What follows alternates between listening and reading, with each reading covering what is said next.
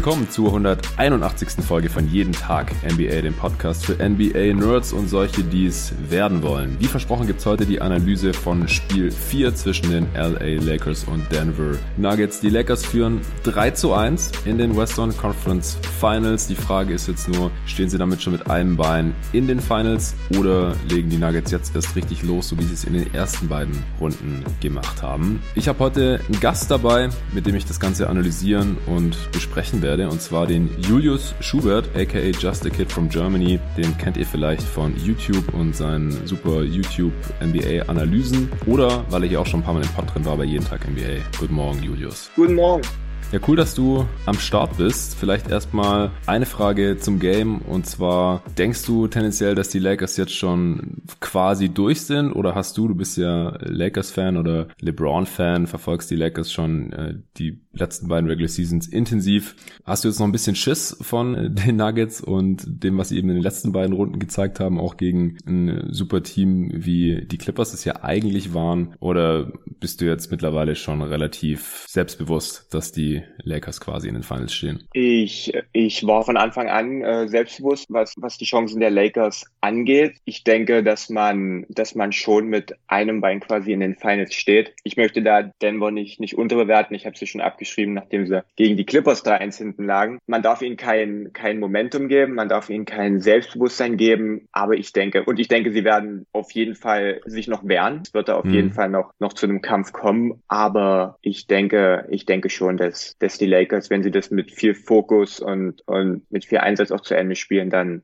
dann sollte das, dann sollte das eigentlich reichen, denke ich. Heute Nacht hat es auch gereicht, 114 zu 108. Also relativ knapp. Es gab keine richtige Crunch-Time am Ende. Es gab noch ein bisschen Foul-Game, aber so wirkliche Chancen, das Spiel nochmal zu drehen und hier nochmal einen Sieg zu holen, die Serie auszugleichen, hatten die Nuggets am Ende nicht mehr. Die Lakers haben über weite Strecken dieses Spiels geführt, eigentlich quasi von Beginn an, waren dann auch äh, viel zweistellig vorne, äh, mal mit zwölf Punkten. Am Ende wurde es noch mal ein bisschen knapp, aber so wirklich gefährlich äh, wurde es dann nicht mehr. Wir gehen da gleich im Detail drauf ein. Vorher muss ich ein paar Shoutouts machen oder möchte ich ein paar Shoutouts machen für meine vier neuen Supporter. Also in der letzten Folge habe ich keine Shoutouts gemacht, als ich mit dem Ole Freaks hier in aller Herrgottsfrühe über Celtics gegen Heat gesprochen habe. Das hole ich jetzt heute nach. Also seit der vorletzten Folge sind vier neue Supporter dazugekommen. Ein All-Star, ein Starter und zwei Bankspieler. Die Bankspieler, den habe ich jetzt auf Steady HQ eigentlich gar keinen Shoutout zugesichert gehabt, äh, aber zurzeit mache ich das trotzdem, einfach weil ich mich so freue, dass äh, derzeit so viele neue Supporter dazukommen. Da kriegen selbst die Bankspieler hier einen Shoutout im Podcast. Der All-Star ist der Ruven Weiß. Das ist mein alter Point Guard aus meinem Heimatverein. Der hatte schon angekündigt, dass er jetzt auch supporten will, weil er auch ein äh, Hörer ist, ein treuer Hörer, auch von Anfang an. Ich habe ihm noch versucht, ihm das auszureden, weil er mich auch so schon äh, auf verschiedenste Arten unterstützt hat hier bei jeden Tag NBA, war noch nie im Pod drin, aber hinter den Kulissen ist er ein ziemlich wichtiger Mann. Er hat sich jetzt trotzdem nicht nehmen lassen und deswegen kriegt ihr natürlich dann auch einen Shoutout. Danke dir, Rufen. Dann hat der Lukas Diermeier die Starter-Mitgliedschaft für ein ganzes Jahr abgeschlossen. Vielen Dank, Lukas. Und als Bankspieler hier im Jeden Tag NBA-Team sind dazugekommen der Tobias Schaffhauser und der Yannick Gossler. Vielen Dank euch, Jungs. Ja, und Julius, äh, du hast auch noch eine kleine Ankündigung zu machen. Und zwar bringst du eine Modelinie an den Start. Willst du, bevor wir gleich über das Game sprechen, das hier mal ein bisschen anteasern? Der Launch steht kurz bevor. Was äh, kannst du dazu den Hörern jetzt schon verraten? Genau, also am 3. Oktober kommt meine eigene Modemarke an den Start. Das Ganze nennt sich Improve Sportswear, ähm, verbindet quasi Sport mit, mit Motivation und ist einfach was, worauf ich schon ewig Bock hatte und was ich hier äh, dann jetzt auch zum ersten Mal äh, wirklich ankündigen kann. Ich habe schon so ein bisschen geteasert auf meinen Plattformen, aber heute hier bei Jonathan im Podcast äh, das, das richtig, richtig ankündigen. Also am 3. Oktober ähm, richtig, richtig coole Sache. Gibt dann auf jeden Fall auch noch mehr Infos, aber an dieser Stelle natürlich auch danke, dass ich das hier ähm, ein bisschen teilen darf. Ja, äh, klar. Ja, danke dir. Ja, äh, freut mich immer, wenn Jungs aus der deutschen NBA-Community irgendwelche kleinen oder größeren Projekte auch an den Start bringen, wenn die irgendwie Merch machen oder versuchen sonst noch neben dem eigentlichen Content, den sie normalerweise auch größtenteils for free raushauen. Also jeden Tag NBA ist ja bis dato zumindest 100% for free. Deine ganzen YouTube-Videos gibt's auch for free. Du hast ein paar bei dir kann man ja auch supporten, dann äh, kann man mhm. die YouTube-Videos früher sehen. Genau. Aber früher oder später dann kann jeder auch deine Videos sehen, oder? Genau, also man kann jedes Video als Supporter 24 Stunden R sehen und ich habe noch äh, Bonusvideos, äh, drei, drei kleine Videos, also einmal ein Setplay-Video im Monat, einmal eine Wurfform-Analyse und einmal ein Signature-Move-Breakdown, äh, exklusiv für Kanalmitglieder, ah. aber das ändert nichts daran, dass äh, quasi jeden zweiten Tag ja. ein ganz normales Video kommt, was halt die Mitglieder 24 Stunden R sehen können, aber was dann halt natürlich für alle online kommt, ganz normal. Ja, also du hast da auch massiven Output. Also wenn ihr Just a Kid from Germany auf YouTube noch nicht ausgecheckt habt, dann äh, tut das. Das sind wirklich ausführliche Videos. Und äh, wer schon mein Video selber produziert hat, ich habe das in meines Journalismusstudiums auch gemacht, der weiß, wie viel Arbeit dahinter steckt. Deswegen checkt dann gerne ab 3.10. Julius Improve Sportswear aus. Vielleicht ist da was für euch dabei, äh, was ihr euch anziehen möchtet, was ihr bestellen möchtet. Und dann hat er da auch noch ein bisschen was von. Ja, unterstützt gerne Leute, die Content machen für euch euch in der deutschen NBA-Landschaft und wenn ihr jeden Tag NBA supporten wollt, wie die vier Dudes, denen ich vorhin Shoutout gegeben habe, dann könnt ihr das tun unter steadyhq.com slash jeden Tag NBA. Dort gibt's die drei Pakete zur Auswahl, Bankspieler, Starter und All-Star. Und sobald da genug Supporter für jedes Paket am Start sind, das könnt ihr dort auch sehen, wie viele da noch nötig sind. Dann gibt's da auch noch Benefits dazu, alle spätestens vielleicht auch schon ein bisschen früher. Äh, den Link zum Supporten findet ihr auch in dieser Podcast-Beschreibung oder zum Beispiel in meiner Twitter-Bio. So, jetzt endlich zu Lakers Nuggets Game 4.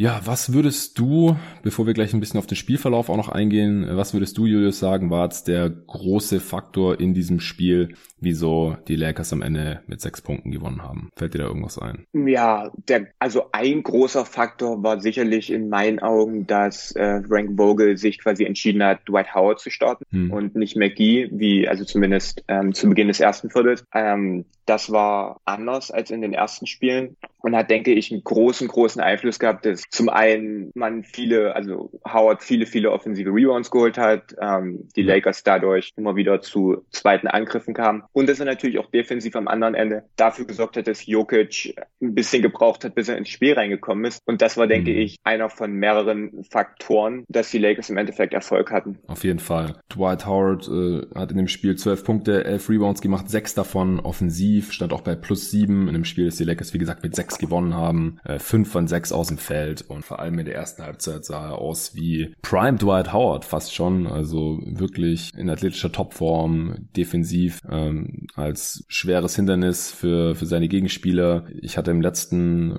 also im Spiel, im Pod zu Spiel 3 dieser Serie, den ich äh, alleine gemacht hatte vorgestern, auch gesagt, dass McGee als Starter gegen Jokic im ersten Viertel wirklich nicht gut aussah defensiv. Er hat sich immer wieder von ihm rumschubsen und wegbumpen lassen und das ist mit Dwight Howard dann nicht so einfach einfach. Deswegen hatte Jokic auch einen relativ ja, langsamen Start in dieses Spiel. Und die äh, Lakers hatten sich ja im letzten Spiel auch übel ausrebounden lassen. Jetzt heute haben sie acht Rebounds mehr geholt als die Nuggets, doppelt so viele Offensiv-Rebounds auch. Und da war Howard halt auch ein wichtiger Faktor. Denn Anthony Davis hatte in der ersten Halbzeit wieder null Rebounds und hat irgendwann im dritten Viertel seinen ersten Rebound geholt. Am Ende hat er dann fünf gehabt. Ähm, aber in der Crunch-Time, also gab ja nicht so richtig eine Crunch-Time, aber im vierten Viertel hat ja Dwight Howard dann gar nicht mehr gespielt. Wie fandst du das und warum denkst du, dass Vogel ihn dann am Ende nicht mehr eingesetzt hat? Ich dachte mir, während des Spiels dachte ich mir, okay, wann kommt, wann kommt Howard wieder? Der ja. hat so sehr überzeugt, der hat mir so gut gefallen. Man kann jetzt schlecht sagen, dass es eine schlechte Entscheidung war, weil die Lakers im Endeffekt gewonnen haben.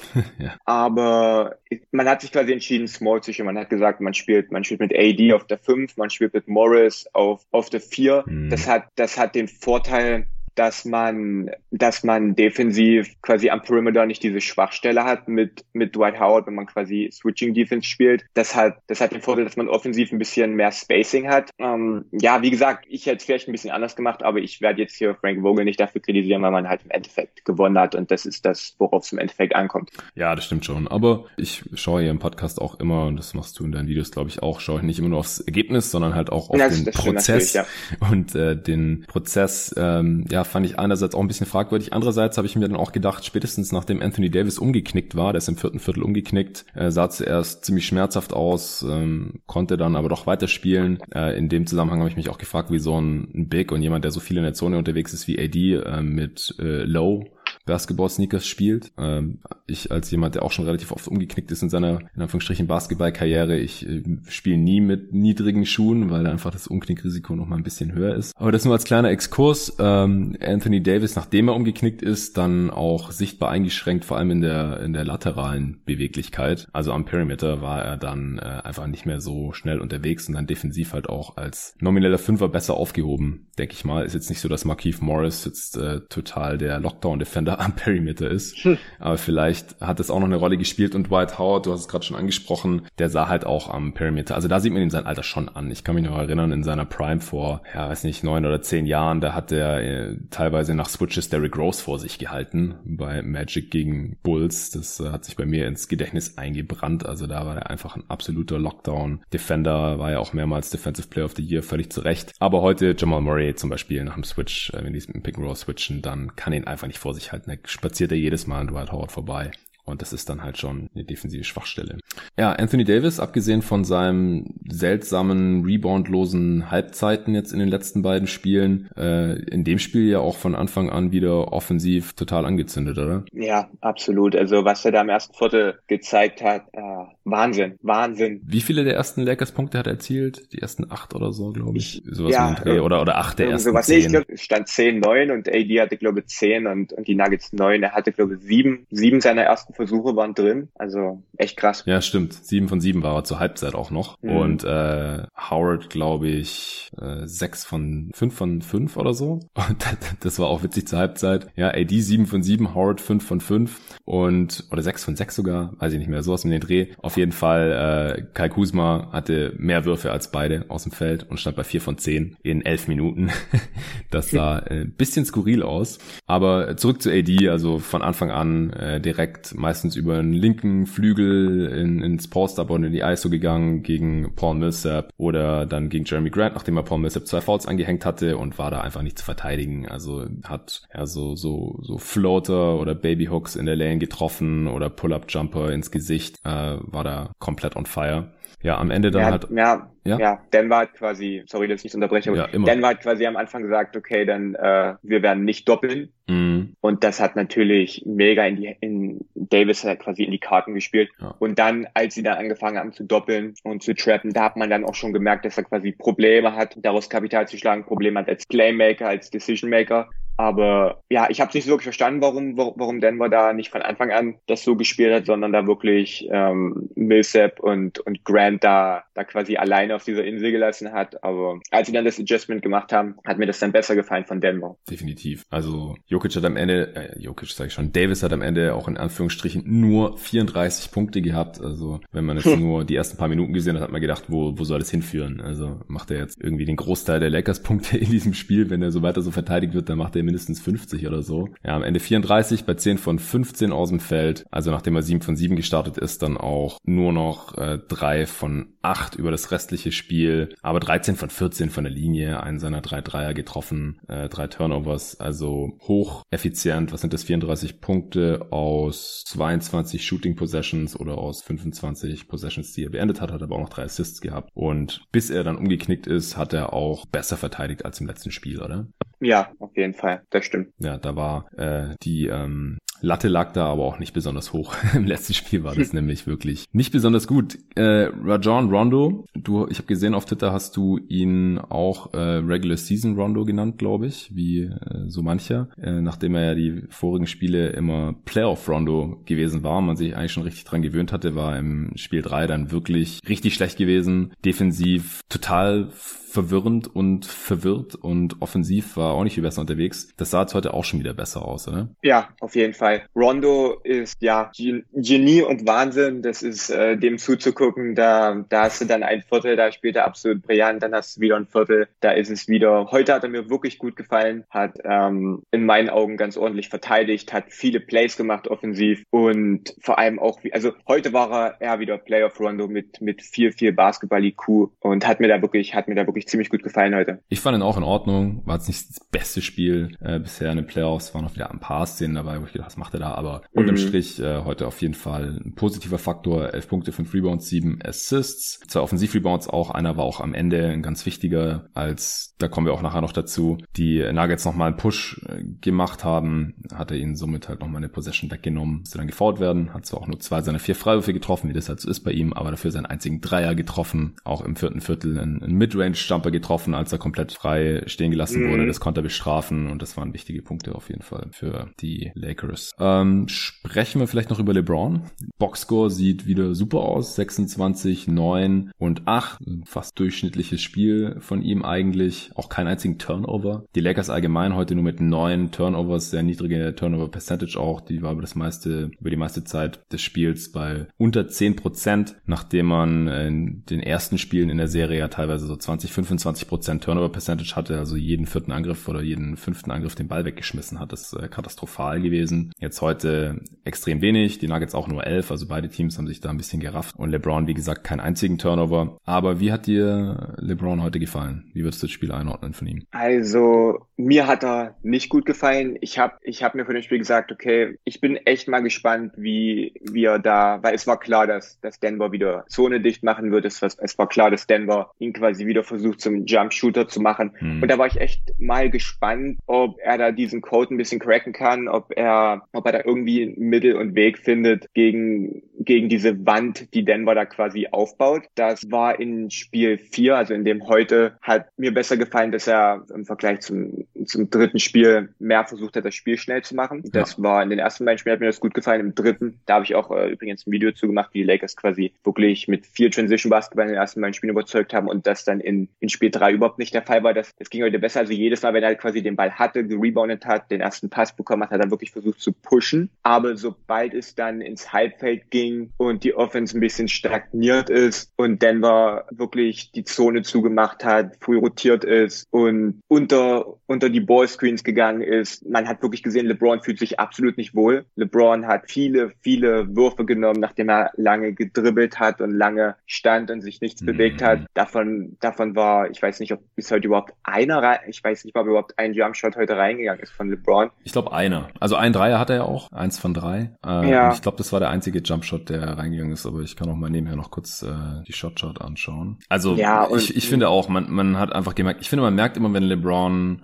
selbstbewusst ist mit seinem Sprungwurf und wenn es nicht der Fall ist, ja, das war der einzige Jumpshot. Und er hat äh, drei Dreier genommen, wie gesagt, und dann nochmal aus der Midrange sechsmal abgedrückt. Ja, auch viele, viele lange Mitteldistanzwürfe. Ja. Ähm, und das ist halt immer, wenn, wenn die Defense ihm diesen Wurf gibt und er ihn quasi dann nehmen muss, um die Defense zu bestrafen, dann kann es immer sein, dass äh, er da ein mentales Problem bekommt. Und das halt immer noch in, in, in der 17. Saison das ist schon krass. Das hat er immer noch nicht ganz wegbekommen. Und wenn es dann halt mal anfängt, ähm, dann, wenn er ein paar Backsteine geworfen hat, dann wird es meistens auch nicht mehr besser. Ich glaube, der eine Dreier war auch ein Catch and Shoot und kein Pull-up-Jump. Ja, ja, der eine ja. war, der sah, der sah gut aus, wie er da rein, wie er da reingegangen ist. Das gefällt mir eh besser, wenn er, wenn er nicht jetzt unbedingt in diesen Stepback geht, sondern wirklich den Ball ein bisschen aus Bewegung fängt, wirklich die Füße richtig in Position bekommt und dann abdrücken kann. Aber wie du es ja. halt auch schon gesagt hast, wenn, wenn da einmal der Kopf ein bisschen mitspielt, dann, ja. Ich finde, man sieht es immer relativ schnell in dem Spiel, ob LeBron halt selbstbewusst die Stepbacks nimmt, dann trifft er die auch und dann ist für die Defense halt meistens schon Feierabend und das war halt heute absolut nicht so. Insgesamt nur 7 von 18 auch aus dem Feld, 11 von 14 von der Freiwurflinie ist zwar überdurchschnittlich für ihn, deswegen war das auch unterm Strich ähm, relativ oder immer noch, immer noch ein halb, halbwegs effizientes Scoring-Game und vom Playmaking her 8 äh, ist bei keinem einzigen Turnover, das ist natürlich stark. Aber ja, es, es sah nicht so, es, es sah nicht rund aus. Also die Defense hat ihm halt auch Meter Platz gelassen, also drei Meter oder sowas, also haben verteidigt fast wie Janis oder so. Ja, ich erinnere mich an die eine Szene, wo Jokic da zu ihm geswitcht ist ja. und wirklich überhaupt nicht verteidigt. Also er hat ja nicht mal, also das war ja, da waren ja Meter Abstand. Ja, drei Meter oder keine sowas, Anzeichen gemacht, ja, ja. ja. Und dann hat LeBron halt so zögerlich einen Pull-up Long Two genommen und den dann halt auch gebrickt und das ist dann schon schwer mit anzuschauen. Und ich fand auch, auch wenn er im Transition öfter mal gepusht hat, war heute nicht so spritzig unterwegs, wie wir das teilweise schon in den Playoffs gesehen haben. Von daher, ja, müssen wir im Auge behalten. Also, also jetzt noch für die restliche Serie, aber dann auch, klar, sie sind jetzt der Favorit für die Finals, waren sie auch schon vor der Serie und jetzt mit 3-1 vorne äh, sind sie natürlich da haushoch favorisiert. Ich, ich fand es auch äh, vorhin auf Twitter dann ein bisschen befremdlich, dass jetzt wirklich jeder diesen Witz bringt, von wegen, ja, jetzt sind sind die Nuggets ja, ja. aber Favorit. Also irgendwann ist dann auch nicht mehr witzig und es reicht auch, wenn man das dann dreimal gelesen hat und dann zehnten Mal denkt man noch, ist es jetzt euer Ernst oder? Also es, es haben jetzt mehr. 13 Teams geschafft in der NBA-Geschichte, die 1-3 hinten lagen, zurückzukommen und zweimal sind halt die Nuggets in diesen Playoffs und deswegen hat es jetzt halt jeder noch so im Hinterkopf und ich glaube über 200 haben es halt nicht geschafft. Also mhm. das. Aber ich sag dir, wenn wenn Denver das nächste gewinnt, dann dann hören diese Witze nicht auf. Also es gibt nee. eine Möglichkeit, das, das zu beenden und zwar indem die Lakers das nächste Spiel gewinnen, aber das ja. Ja. Nee, worauf ich hinaus wollte, ist auf jeden Fall, wenn die Lakers in die Finals kommen, wovon wir jetzt einfach mal ausgehen, früher oder später, wenn nicht am Samstag, dann wahrscheinlich spätestens im darauffolgenden Spiel, dann muss man halt schauen, ähm, ist es jetzt ein Dauerzustand von LeBron so spät in den Playoffs oder kann er irgendwie nochmal fitter werden? Also er hat ja am Anfang auch ein Eisbein bekommen, gleich im ersten Viertel, also so ein Knie in, in Oberschenkel oder Pferdekuss mhm. oder wie auch immer man das nennt, Leute, die selber äh, irgendwelche Ballsportarten machen. Ähm, beim Basketball kommt das relativ oft vor, ist mir letzte Woche auch selber wieder passiert und das merkt man dann schon. Also auch wenn man dann noch weiter spielt bei, bei jeder Belastung, bei jedem Mal Muskel anspannen, also bei jedem Schritt, bei jedem Mal abdrücken vom Boden, merkt man das und wenn es dann kalt wird, dann tut's richtig weh. Äh, muss man halt schauen, wie es zwei Tage später aussieht. bei mir selber, also ich will jetzt echt nicht mit LeBron vergleichen, aber ich habe letzten Freitag gezockt und da ist es passiert, da als Nico noch da war und ich war jetzt heute nochmal und also am Donnerstag, sieben Tage später, äh, mit, mit dem Kollegen Hassan hier in Berlin nochmal zocken, bevor jetzt endlich anscheinend der Sommer zu Ende ist, haben wir dann nochmal äh, die letzten Sonnenstrahlen genutzt für ein paar 3-on-3 Games. Und ich habe es immer noch gemerkt, also eine Woche später. Ich bin jetzt kein Profisportler und äh, ich habe auch keine persönlichen äh, Physios, die sich da 24-7 um mich kümmern, dass es wieder weggeht und sowas. Aber muss man alles im Auge behalten. Vielleicht war es einmal ein bisschen angeschlagen und im nächsten Spiel sieht es schon wieder ganz anders aus. Aber ja. wenn er so ja. spielt, dann ist er einfach nicht so dominant. Ja, und ich möchte auch keine, keine irgendwelchen Entschuldigungen machen für James da, aber worauf man halt auch gucken muss, und das ist was, was ich schon seit Ewigkeit sage, dass LeBron in diesem Stadium seiner Karriere wirklich ultra angewiesen auf Spacing ist, auf die Mitspieler. Und was Denver macht, ist, die sagen einfach, wir respektieren die Werfer der Lakers überhaupt nicht. Also ja. nicht nur Rondo, sondern halt wirklich selbst, selbst Danny Green und Kuzma. Klar, das sind alles keine, keine Knockdown-Schützen, ja. aber Denver hilft da extrem aggressiv wirklich rein. Wenn du dann sogar noch Big spielst mit, mit Howard und McGee, dann wo soll das Spacing herkommen? Es gibt sicherlich Möglichkeiten, Möglichkeiten, das zu schlagen. Ich würde mir zum Beispiel wünschen, dass man LeBron ein bisschen mehr, bisschen mehr im Post ähm, agieren lässt und da vielleicht vielleicht mit ein paar Setplays versucht, ihm dann ein paar Touches zu geben oder dass man eventuell dann auch auf Matchup-Hunting zurückgreift, was, was mhm. wir wirklich schon oft gesehen haben in diesem Jahr. Es gibt da Möglichkeiten, das zu schlagen und ich möchte auch keine Ausreden machen, aber das Lakers Spacing ist sicherlich auch ein großer Faktor und das ist wahrscheinlich auch einer der Gründe, warum man dann sich im Endeffekt am Ende entschieden hat, dass man halt Small spielt mit Morris und Davis. Aber das ist auf jeden Fall auch was, wo, woran die Lakers und das äh, der Coaching-Staff im Endeffekt noch, noch dran arbeitende. Äh, wie siehst du denn den Faktor vertikales Spacing? Da hatte ich es mit Arne vor ein paar Folgen hier im Pod davon, äh, dass, also Arne ist ein großer Verfechter des Smallballs mit AD auf der 5 und ich habe aber auch auf Twitter von Lakers Experten schon gesehen, dass ähm, man jetzt auch den Big Ball nicht komplett verteufeln sollte, selbst in der Offense und was Spacing angeht, weil halt McGee und Dwight Howard halt auch immer ihren Defender binden, selbst wenn sie im Dunker-Spot rumstehen, weil sobald man von denen weghilft, kriegen die halt einen Lob-Pass und können das Ding einfach reinstopfen. Ähm, wie, wie siehst du den Faktor vielleicht noch als ganz kurzen Exkurs würde mich interessieren. Denkst du, das ist ähnlich viel wert wie jetzt ein Markeith Morris oder so, der irgendwie in der Corner steht, aber von dem halt dann auch aggressiv weggeholfen werden kann? Oder denkst du auch, dass offensiv Small Ball definitiv immer besser ist? Also ich würde jetzt nicht unbedingt sagen immer besser. Ich denke jetzt am Beispiel der Lakers und am Beispiel von, von LeBron ist es sicherlich, ist es sicherlich ein Vorteil. Und klar klingt es in der Theorie gut, dass man, dass man da die Lob Threads hat oder was man auch am Anfang von, von diesem Spiel gesehen hat, dass halt, dass auch AD geholfen hat, dass er, dass er halt von Millsap verteidigt wurde und von, und von Grant und nicht, und nicht von Jokic, obwohl er natürlich auch gegen Jokic ganz gute Karten hätte. Mhm. Es klingt sicherlich in der Theorie gut, dass man quasi diesen, diesen Dunker im Dunker-Spot hätte, aber bis auf, bis auf Rondo, bis auf LeBron hat man halt auch nicht wirklich jemanden, der, der diesen Lob dann werfen kann. Und wir hatten, es gab auch heute in diesem Spiel wieder viele mhm. Situationen, vor allem als Denver dann angefangen hat, ähm, Davis, Davis zu trappen und zu doppeln, wirklich einige Situationen, wo, wo Howard dann freistand. Und solche Leute wie KCP und, und Danny Green und Kuzma, selbst Caruso, die, die haben dann halt nicht dieses schnelle Reaktionsvermögen, um dann halt auch sofort und vor allem auch diese Präzision im, im Pass. Mhm. Und ja, aber also ich würde schon sagen, dass das Spacing mit, mit Shootern da langfristig mehr Potenzial hat, vor allem als auf dieses Lakers-Team bezogen. Ja, okay. Ja, also Howard äh, direkt im ersten Viertel äh, acht Punkte, acht Rebounds schon gehabt. Äh, AD hatte 14 Punkte im ersten Viertel und LeBron hat, nachdem äh, Davis da kurz seine Show abgezogen hat und dann die Nuggets ihre Defense auch umgestellt haben, dann aber auch äh, losgelegt und direkt mal zehn Punkte im ersten Viertel gemacht durch Drives, ja, äh, sein Dreier, äh, Cuts, einen guten Cut auch gehabt, wo er dann einen Pass von Dwight Howard, der ein bisschen off war, aber noch fangen konnte, nach dem Spin dann auch finishen konnte. Äh, was wolltest du sagen? Ja. ja, und wenn ich jetzt überlege, ich habe jetzt hier keine, keine Zahlen und Statistiken vor mir, aber ich erinnere mich jetzt an einen Lob in diesem Spiel. Ich möchte sagen, das war von Rondo zu, ich weiß gar nicht was, zu Also zu Howard, Davis. hatte, Howard hatte einen Ellie, glaube ich. Ja. ja, aber ich, ich, ich möchte sagen, das war, das war einer. Mhm. Und sicherlich, sicherlich kann das, kann das Davis hat im vierten sein, Viertel auch halt einen. Davis hat im vierten okay. Viertel auch einen Ellie, nachdem okay. er umgeknickt war.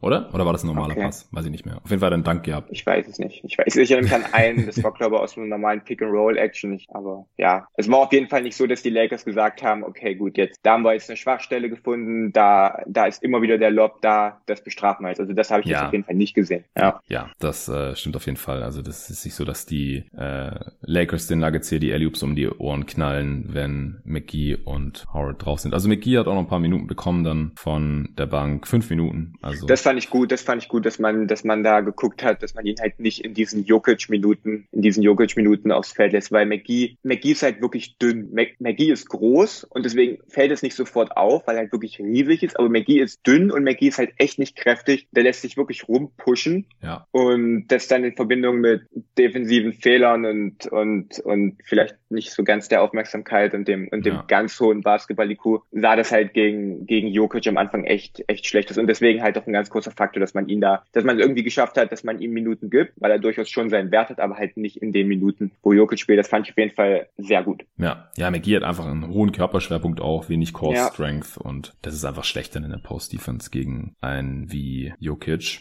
Ja, ich denke, müssen wir noch ein bisschen über die Nuggets-Spieler sprechen und was die so gemacht haben, denn sie waren zwar über das gesamte Spiel immer ein paar Punkte hinten, aber sie waren halt auch dran. Also sie waren meistens so zwischen fünf und zehn Punkten hinten, aber halt immer noch in Schlagdistanz, so Two-Possession-Game oder sowas. Und ein Riesengrund war natürlich äh, Murray. Wir haben es vorhin schon erwähnt, dass er am Anfang da mit Anthony Davis äh, mithalten konnte und halt auch ähm, direkt irgendwie acht Punkte gemacht hat oder sowas und hat halt wirklich die Pick-and-Roll-Defense der Lakers ziemlich seziert. Was hast du da so gesehen? Ja, also zu Jamal Murray, ich arbeite doch gerade an einem, an einem Video, wo ich mir so ein bisschen sein Scoring ein bisschen detaillierter ja, anschaue. Nice. Also also absoluter Wahnsinn. Also es gibt, der kann werfen von überall, vor allem was er, was er in diesem Spiel auch gezeigt hat, an Finishes, also wirklich wie, wie, wie clever er da Finishes und wie, Unglaublich. wie clever er da den Ball abschirmt und auch ja. wirklich den Kontakt sucht und da die, die Shotblocker irgendwie eliminiert und, und vor allem auch die Pick-and-Roll-Defense der Lakers liest, ob es jetzt, ob es jetzt ähm, Hedge and Recover beziehungsweise Show and Recover Defense war, attackiert Mismatches, wenn geswitcht wird. Also, ja. und dann halt auch viele dieser Zirkuswürfe, die jetzt vor allem auch in diesem Spiel drin, wo du hast das Gefühl, dass wenn, wenn da der Ball die, die Hand verlässt, dann geht das Ding rein und ohne, ohne auch nur irgendwas anderes als das Netz zu berühren. Also wirklich Hut ab. Ich habe, ich, ich kann mich ja nicht mal wirklich ähm, nach, nach den ersten paar Spielen aus der Utah-Serie wirklich skeptisch, ob er das halten kann. Aber das ist jetzt nicht einfach mal nur eine Hot Streak, die öfter mal vorkommt. Der scheint schon wirklich diesen, diesen enormen Sprung gemacht zu haben. Also das ist Wahnsinn. Ja,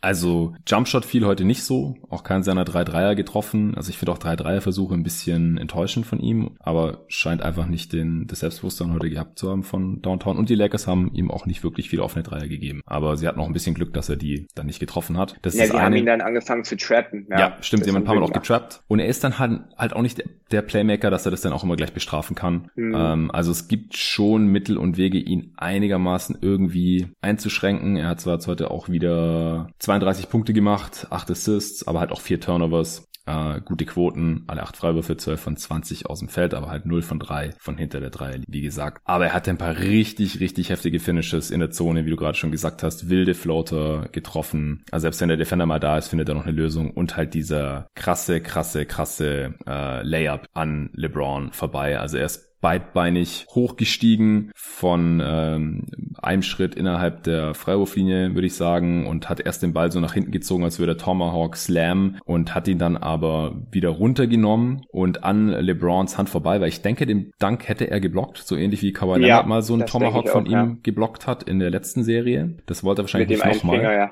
ja, genau, mit dem Mittelfinger dann noch. Das äh, wollte er mhm. wahrscheinlich nicht nochmal so ein Meme.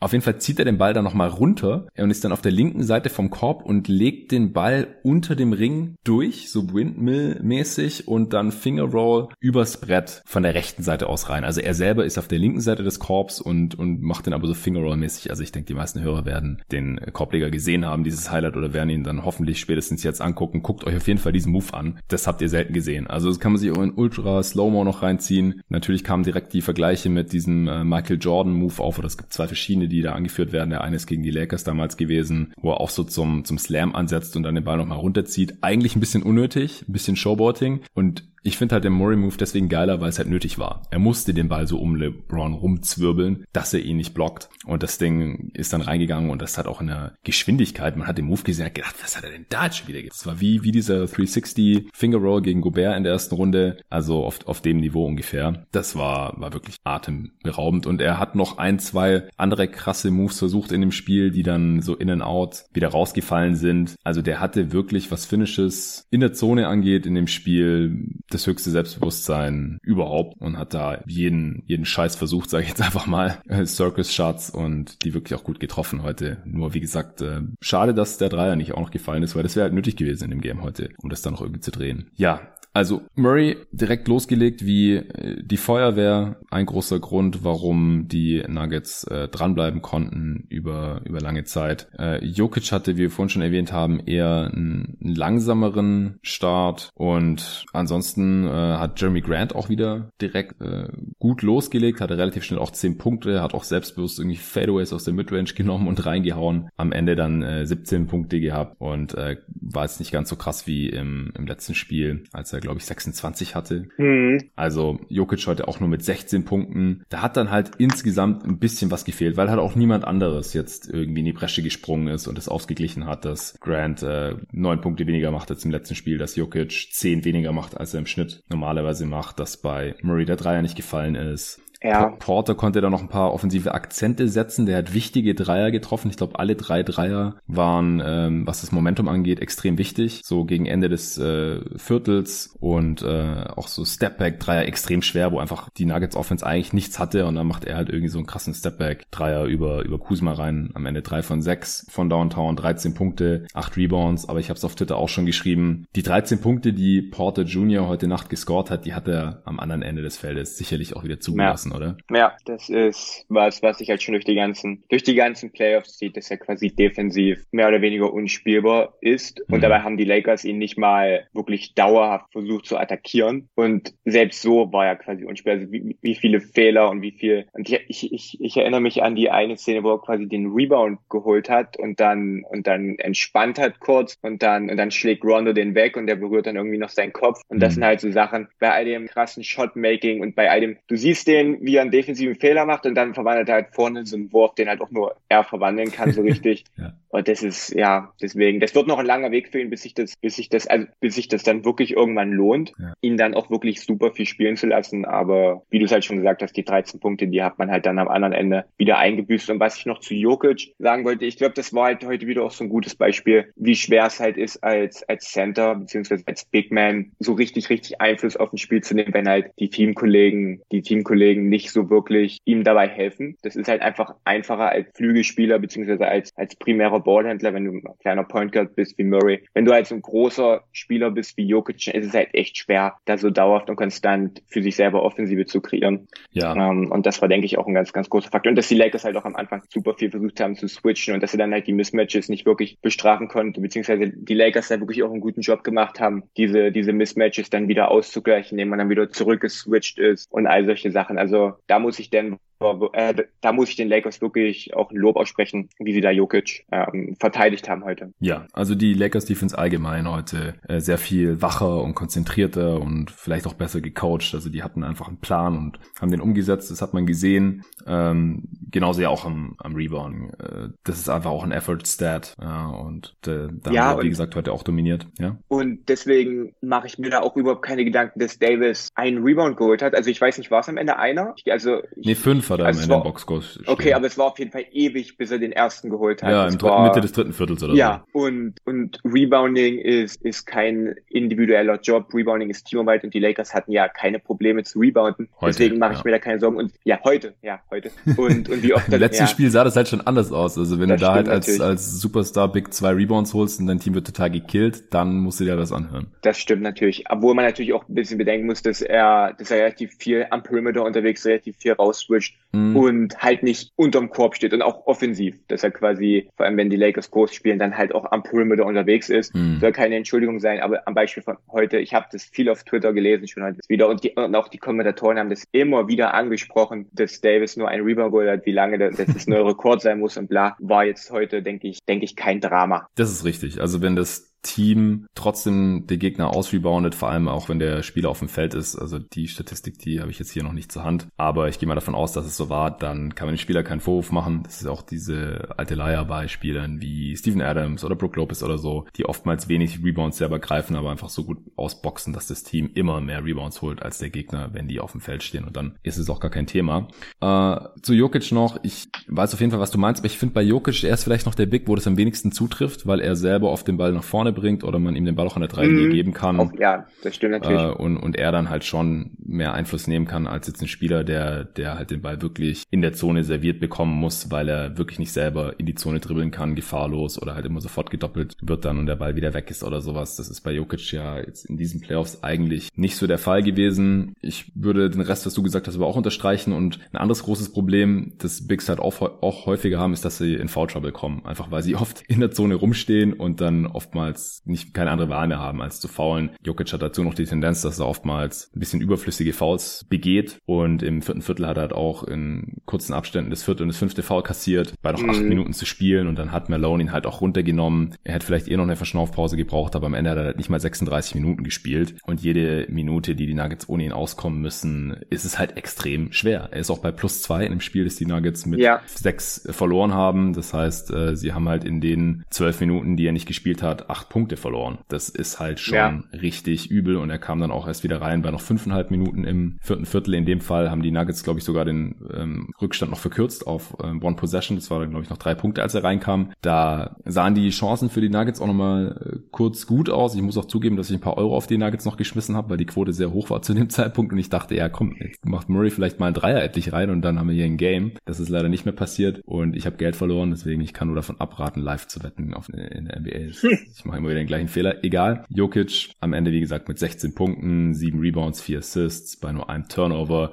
Äh, Quoten nicht so toll, 6 von 13 aus dem Feld, hat heute auch ein paar offene Jumper nicht getroffen, was wir so in den Playoffs jetzt auch noch nicht so oft von ihm gesehen haben, aber 2 von 3 Dreier und nur 2 Freiwürfe. Also er konnte jetzt auch echt wenig Fouls schinden heute. Da haben die Lakers wirklich defensiv einen, einen, sehr guten Job gegen ihn gemacht. Ja, auf jeden Fall. Und das ist halt auch der Wert von, der Wert von Howard, der sich da in jedem, in jedem Angriff von jeder def defensiven Possession da irgendwie mit David, äh, mit, mit Jokic abseits des Balles halb rumprügelt so ein bisschen. Und dass die Lakers, die Lakers können das das halt verkraften, wenn, wenn Howard viele Fouls zieht, während, während das auf Denvers Seite ganz anders aussieht. Und es ist halt so, wenn du dich dann, wenn du dich dann mit deinem Gegenspieler ständig in, in Haaren hast quasi, dann kriegst mal du das Foul und mal der andere das Foul. Und das ist auf jeden Fall auch einer von Howards Jobs in dieser Serie, dass er da wirklich immer wieder Davis, äh, sag ich schon wieder Davis, immer wieder Jokic da, da wirklich das Leben auch wirklich schwer macht. Und es hat ja auch heute relativ gut funktioniert. Ja, auf jeden Fall. Ja, auch gegen Ende des Spiels, da wäre es halt auch wichtig gewesen, da hat Jokic direkt am Ring was vergeben, Jamal Murray auch. Da gab es dann auch großes Geschrei auf Twitter, äh, dass ähm, es ein Foul von LeBron eigentlich war. Der hat da den, den Wurf von Murray noch ziemlich gut von hinten contested, wie man es halt auch von LeBron kennt. Er hat keinen Block dafür bekommen. Ich weiß nicht, ob er Ball war, wahrscheinlich dann wohl nicht. Das äh, war live schwer zu erkennen. Hast du das auch mitbekommen? Weißt du, welches Play ich meine? Das, ich erinnere da, mich an die, ich, ich erinnere mich an die, an die Szene, aber ich habe jetzt auch noch nicht die, die Wiederholung gesehen, wenn ich ehrlich bin. Ich weiß, also kann ich jetzt echt nicht sagen. Ich erinnere mich auf jeden Fall an die Szene. Das war auch wichtig. Und ich, ich glaube auch, da ist auch direkt danach dann in dem, in dem Angriff der Lakers irgendwas passiert. Das ist auf jeden Fall ein ganz, ganz wichtiges Play war. Aber ich kann jetzt echt nicht sagen, ob, ob das voll war oder nicht. Ja, also ich habe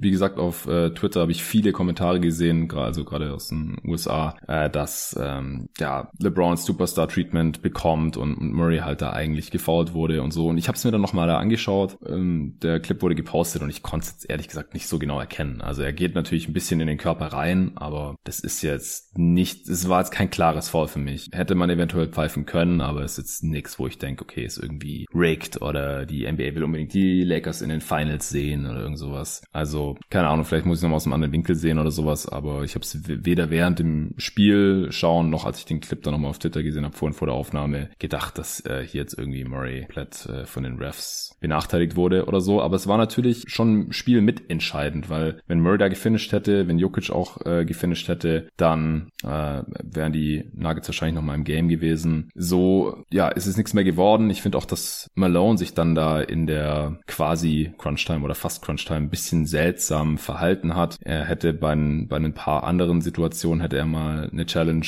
versuchen können, äh, hat es nicht gemacht. Auch im letzten Spiel ja schon bei diesem Ellie Joop von Porter Jr., der dann als offensive, offensives Goaltending gewertet wurde, was total komisch war. Da hat er auch keine Challenge äh, gemacht, wo er die locker gewonnen hätte und dann hätten die Nuggets zwei Punkte mehr gehabt. Heute dann halt bei einem klaren Foul an LeBron eigentlich, hat er dann gechallenged und somit sein vorletztes Timeout verbrannt, das er am Ende nochmal hätte gut gebrauchen können eigentlich. Und dann hat er Jokic immer für die defensiven Possessions rausgewechselt, was, was ich mir eigentlich nur so erklären kann, dass er halt fünf Fouls hatte und er Angst hat, dass er sein sechstes kassiert, weil normal ist Jokic ja immer für die defensiven Possessions drin, was äh, wahrscheinlich nicht jetzt an seiner individuellen Defense liegt, sondern aber halt vor allem auch beim Rebounding wichtig ist, denn mhm. er war nicht drauf und dann haben die Nuggets halt direkt zur Offensiv-Rebounds abgegeben. Und wenn Jokic drauf gewesen wäre, wäre die Chance halt also viel höher gewesen, dass sowas nicht passiert, oder? Ja, das stimmt. Ja, hast recht. ja, ja. ja, Vor allem, weil Rondo halt auch den einen Offensiv-Rebound dann geholt hat, da direkt am Ring. Das ist äh, ja ungünstig gewesen für die Nuggets und das würde ich halt Malone in dem Fall schon anlasten. Weil ich meine, wenn Jokic dann sein sechstes Fall so bekommt, dann ist es halt so. Ja, aber dann hast du es wenigstens probiert, dann hast du dir wenigstens ja, die Chance gegeben. Ja, dann hast du dir wenigstens noch, noch eine Chance. Ja, genau, das ja. ich auch und Wenn man, man mir jetzt noch die Chance gegeben. Und wenn man den Rebound holt, dann muss man ja entweder sein letztes Timeout verbrennen oder Jokic ist halt nicht drauf im vielleicht wichtigsten Angriff vom ganzen Spiel. Ist ja beides scheiße dann. Ja, also, ich meine, ich kann verstehen, ihn dann rauszunehmen mit acht Minuten noch im, im vierten Viertel, ja, wenn man dann sagt, okay, den, den, den, ich möchte ihn für die Crunch-Time haben, aber dann irgendwann muss man dann halt, also in meinen Augen dann auch das das, Risiko dann eingehen und, und dann halt auch auf dem Feld stehen lassen. Ja, ja Jokic hat dann noch einen, einen Dreier probiert, äh, der das Spiel nochmal knapp machen hätte können, hat er auch nicht getroffen. Also äh, und Murray geht ganz am Ende auch nochmal ein verballert während des Foul Games. Ja, ich würde sagen, wir müssen es jetzt nicht Possession für Possession hier noch abarbeiten, denn wie gesagt, so wirklich spannend war das dann leider auch nicht mehr. Ja, hast du noch irgendwas loszuwerden zu einem der Spieler oder hast du noch irgendeine Beobachtung gehabt, über die wir jetzt noch gar nicht gesprochen haben in dem Game? Mm, nee, ich denke, wir haben, wir haben auch lange geredet heute wieder. Ja. Richtig, richtig cool ist. ich denke mal, wir dürften eigentlich soweit, soweit alles abgehakt haben, denke ich mal. Ich denke auch. Oder? Ja, ja, Monte Morris war noch ganz gut auf Seiten der Nuggets, 12 Punkte, 4 Assists. Äh, ja, der war mir noch positiv aufgefallen. Aber ansonsten denke ich auch, dass wir, dass wir das hier jetzt durchhaben, dass die, dass die Lakers die Bretter dominiert haben, haben wir auch schon erwähnt. 25 zu 6 Second, Second Chance Points. Ja, das sind 19 Punkte mehr ja, in dem Spiel, dass sie mit 6 gewonnen haben. Das ist schon fast so der große Faktor gewesen. 17 zu 9 Fastbreak Punkte auch. Im, Im Halbfeld waren die Lakers wirklich deutlich schlechter als die Nuggets. Das, das ist schon, das, das zieht sich sich schon sagen. durch das ganze Jahr und das war auch einer der Schlüssel, warum das in, in Spiel 3 nicht funktioniert hat. Wenn, wenn man die Lakers dazu bekommt, im Halbfeld zu spielen, dann, dann hat man da Probleme und das ist auch das, was ich quasi in meinem Video angesprochen habe. In, in den ersten beiden Spielen hat man halt durch Rebounds, durch, durch Turnover und vor allem auch viel, was ich krass fand, nach, nach Punkten der Nuggets sofort schnell gemacht und dann eigene Punkte wieder gemacht. Und wenn man dann halt wie, in, wie im letzten Spiel in den ersten drei Vierteln keine Turnover erzwingt und das ganze Spiel über nicht Rebound und man hat es dann auch gesehen, man hat dann im vierten Viertel mit der Zone Defense, die wir auch ein bisschen gesehen haben zu Beginn des Spiels heute, hat man es dann geschafft mit, äh, mit Zone Defense und wirklich Druck auf den Ballhändler, hat man es dann quasi geschafft, Turnover zu erzwingen und dann konnte man das Spiel wieder schnell machen, Fast Break Punkte machen und so hat man es dann quasi auch geschafft, den, diesen Lauf dann äh, zu haben und das Spiel wieder eng zu machen. Und das ist wirklich für die Lakers ein riesiger Faktor, ob sie es quasi schaffen, das Spiel, wann immer es geht, schnell zu machen oder wie im letzten Spiel dann immer wieder gegen eine Set Defense spielen zu müssen, womit man wirklich Probleme Probleme hat das ganze Jahr über schon. Die Lakers sind wirklich statistisch gesehen keine gute Halb, also zumindest keine so gute Halbfeldoffensive, wie, wie man es eigentlich sein müsste, wenn man LeBron James und Anthony Davis hat. Deswegen ganz, mhm. ganz großer Schlüssel. Laufen, laufen, laufen. Ja, in dem Spiel jetzt auch hier laut Clean Glass 98,8 Points per Play für die Lakers im Halbfeld. Das ist richtig mies, unter 100. Ja. Und die Nuggets 111 rund. Also das ist ein, ist ein Riesenunterschied. Die Nuggets im Halbfeld sehr, sehr, sehr viel besser. Aber wie gesagt, die Lakers mit doppelt so vielen Offensiv-Rebounds, quasi was die Offensiv-Rebounding-Percentage angeht. Und in Transition hat es halt auch deutlich besser geklappt. Die Lakers sind mehr ins Laufen gekommen und haben sehr viel effizienter auch in Transition gescored. 150 Points per Play, die Lakers in Transition und die Nuggets nur 100. Das ist schon sehr, sehr deutlich. Ja, und die Zone hast du gerade auch nochmal angesprochen. Also die Nuggets haben ja auch Zonenverteidigung teilweise gespielt. Ich finde es schon krass mittlerweile, alle vier Teams in den Conference Finals spielen relativ viel Zonenverteidigung. Und das ist halt echt was, was man vor ein paar Jahren noch nicht gesehen hat. Das ist, war galt als total gimmicky. Ich glaube, Carlisle hat es beim 2011er Titelrun der Mavs, äh, hat der Zone eingesetzt, auch gegen die äh, Heat dann in den Finals, wenn mich gar nicht alles täuscht. Und das war damals halt so total, was macht der da? Und es funktioniert auch noch. Und mittlerweile ist es ja schon komisch, wenn man das als Coach gar nicht macht, im Prinzip. Aber das ist äh, ein Thema, das äh, wir jetzt hier nicht auch noch ausrollen müssen. Vielleicht noch ganz kurz dein Take zu den Eastern Conference Finals. Ähm, wer Favorit ist, ist wahrscheinlich auch klar beim Stand von 3-1. Aber was war dein Tipp vor der Serie und was ist jetzt dein Tipp für Miami gegen Boston? Mein Tipp vor der Serie war, dass, dass man Miami nicht unterschätzen sollte. dass ich hatte, ich hatte jetzt nicht wirklich was getippt. Also ich habe es nicht irgendwie auf Social Media geschrieben, weil du weißt, wie das ist mit Tipps. Da macht man sich schnell angreifbar dann auch vor allem im Nachhinein. Das habe ich schon selber einige Male gemerkt. Ich hatte mir so ein bisschen gedacht, also ich dachte, dass es über sieben Spiele geht, weil, weil sich da die Teams zumindest auf dem Papier und von den Matchups her qualitativ echt nicht so viel nehmen, ja. in meinen Augen. Ähm, ich finde es aber, ich finde aber echt krass, was, was Miami da macht. Vor allem, ich finde, man kann das Coaching von Eric Spoelstra da nicht genug loben. Also wirklich absoluter Wahnsinn. Ja, auf jeden Fall. Du hast gesagt, du hattest keinen Tipp vor der Serie. War das du einen Favoriten oder so? Ich hatte nicht wirklich einen Favoriten. Ich okay. habe, ich, ich wurde jetzt schon mal gefragt, was ich als besseres Finals-Matchup mir vorstellen kann für, für die Lakers, ob da Boston oder Miami. Hm. Das ist auch so eine Frage, die lässt sich, lässt sich, denke ich, schwer beantworten. Also ich hatte jetzt nicht wirklich, nicht wirklich einen Favoriten, wenn ich ehrlich bin. Also ich bin auch wirklich überrascht, dass das Miami da, Boston so gut äh, handelt momentan. Hm. Ähm, bin ich echt mal gespannt, ob Boston es da schafft, irgendwie, irgendwie zurückzuschlagen. Aber ich möchte es schon fast bezweifeln. Ja, also ich glaube auch nicht, dass die Celtics jetzt drei Spiele in Folge gewinnen. Wobei man halt sagen ja. muss, die drei Siege der, äh, der Heat waren alle knapp. Ja. Hm. Hätten auch äh, andersrum ausgehen können, aber es gibt natürlich auch Gründe, warum die Heat gewonnen haben. Ich bin auf jeden Fall gespannt. Momentan sieht alles nach Heat gegen Lakers dann in den Finals aus. Das ähm, ja ist natürlich ein Matchup, über das man vorher noch nicht so viel nachgedacht hatte wahrscheinlich, weil man äh, selten sieht, dass ein Team vom fünften Platz in der Conference dann in die Finals einzieht. Tatsächlich. Celtics Lakers wäre natürlich ein Klassiker gewesen. Da hätte ich mich auch schon drauf gefreut und das wäre auch ein geiles Matchup gewesen. Wie du schon sagst, qualitativ nehmen sich die Celtics und Heat jetzt eigentlich nicht so viel. Ich halte die Celtics unterm Strich eigentlich für ein bisschen talentierter. Hätte auch gedacht, dass sie das in der Serie besser ausspielen können. Auch, dass die Heat jetzt nicht so viele gute Defender haben für die ähm, kleineren Außenpositionen und so. Aber bisher können sie das halt alles sehr, sehr gut kompensieren mit ihrer Switching Defense und mit ihrer Zone und so. Jetzt schauen wir mal, ob die Heat da wirklich einen Deckel drauf machen können. Und genauso die Lakers natürlich, ja. Also ich will die Nuggets jetzt hier noch nicht abschreiben, aber ich glaube wirklich nicht, dass sie jetzt ein drittes Mal von 1-3 zurückkommen. Die Lakers sind auch anders drauf als die Clippers und als die Jazz natürlich sowieso. Von daher würde ich dann heute schon von einem Matchup in den Finals ausgehen, das auf jeden Fall die Lakers beinhaltet und höchst, höchst, höchst wahrscheinlich auch Miami. Aber da sprechen wir dann noch mal in einem anderen Pod drüber, vielleicht auch wir beide zusammen. Auf jeden Fall. Ansonsten bedanke ich mich bei dir, dass du jetzt heute hier am Start warst, äh, Julius. Jetzt ist es gleich 7 Uhr morgens. Ich muss jetzt gleich mal den Pod noch hier fertig machen und dann geht er raus für die Hörer. Ich denke, dass ich morgen früh kein Pod aufnehmen werde nach Heat gegen Celtics, denn ich habe heute Abend was vor und das verträgt sich nicht so gut mit nachts dann noch äh, live das Game schauen, beziehungsweise ich werde es wahrscheinlich noch live schauen, aber wahrscheinlich dann kein Pod morgens direkt aufnehmen. Es ist auch Wochenende, samstags werden Pod, nicht so viele Pods gehört wie unter der Woche an den Wochentagen. Deswegen werde ich mir da Zeit nehmen mit der Analyse dieses Spiels. Entweder es ist eine Serienanalyse, weil die Heat gewonnen haben, oder es ist noch ein bisschen spannender geworden, weil die Celtics nochmal eins gewonnen haben. Schaue ich dann, wann der Pod kommt, vielleicht am Sonntag nach Spiel 5 Lakers gegen Nuggets, wo die Serie dann auch schon durch sein könnte. Das lasse ich jetzt alles mal ein bisschen auf uns zukommen, aber Sonntag und aller, aller spätestens Montagmorgen, denke ich, gibt es den nächsten Pod hier bei jeden Tag NBA und dann geht es auch steil weiter, entweder mit weiteren Spielen in den Conference Finals bis die durch sind oder dann mit den Finals, aber ich glaube, die können frühestens am 1.10. beginnen, wenn mich gerade nicht alles täuscht. Das könnte alle also ein paar Tage Pause geben, die äh, fülle ich dann aber bestimmt irgendwie hier bei jeden Tag NBA. Danke allen Supportern auf steadyhq.com slash jeden Tag NBA. Ich hoffe, es geht so weiter, denn dann kann es auch so weiter mit jeden Tag NBA gehen in der kommenden Saison. Und ansonsten freut euch auf Improve Sports von Improve Sports Wear heißt es, oder? Genau, genau. Improve Sports Wear auf den Launch am 3. Oktober von Julius. Ich bin gespannt und bis zum nächsten Mal. Mach's gut.